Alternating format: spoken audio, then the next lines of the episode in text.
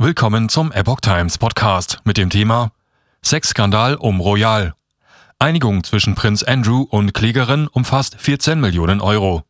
Ein Artikel von Epoch Times vom 16. Februar 2022. Prinz Andrew hat tief in die Tasche gegriffen, um einen vermutlich extrem unangenehmen Missbrauchsprozess zu verhindern. Doch seine Reputation scheint dahin. Und aufatmen können eher andere.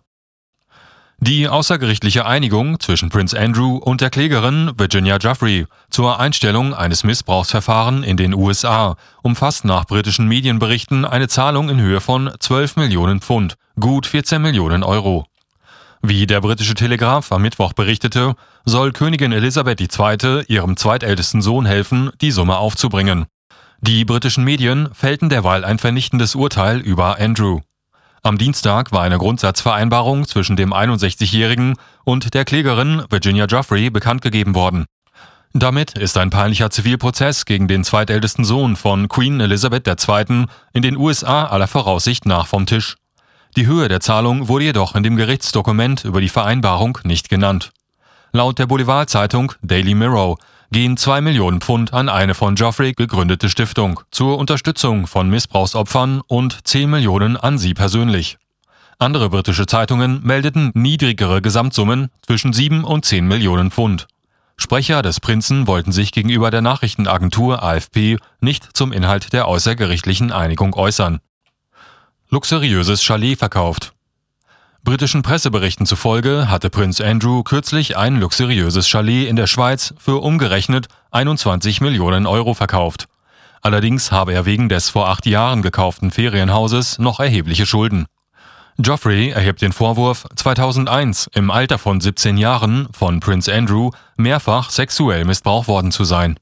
Sie sei damals von dem US-Finanzmann und verurteilten Sexualverbrecher Jeffrey Epstein an den Royal ausgeliehen worden. Geoffrey verlangte deswegen von dem Prinzen Schadenersatz in nicht genannter Höhe. Prinz Andrew hatte die Vorwürfe wiederholt entschieden zurückgewiesen.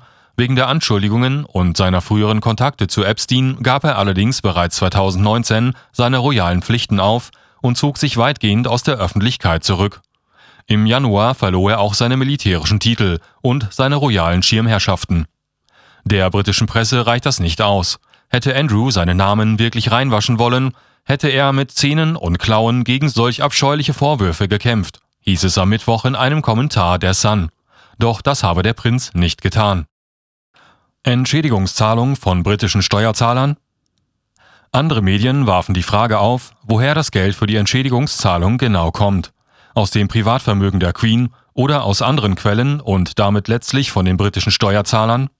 Sollte letzteres der Fall sein, drohe dies auf die königliche Familie zurückzufallen, sagte der Medienrechtsexperte Mark Stevens von der Anwaltskanzlei Howard Kennedy dem Sender BBC.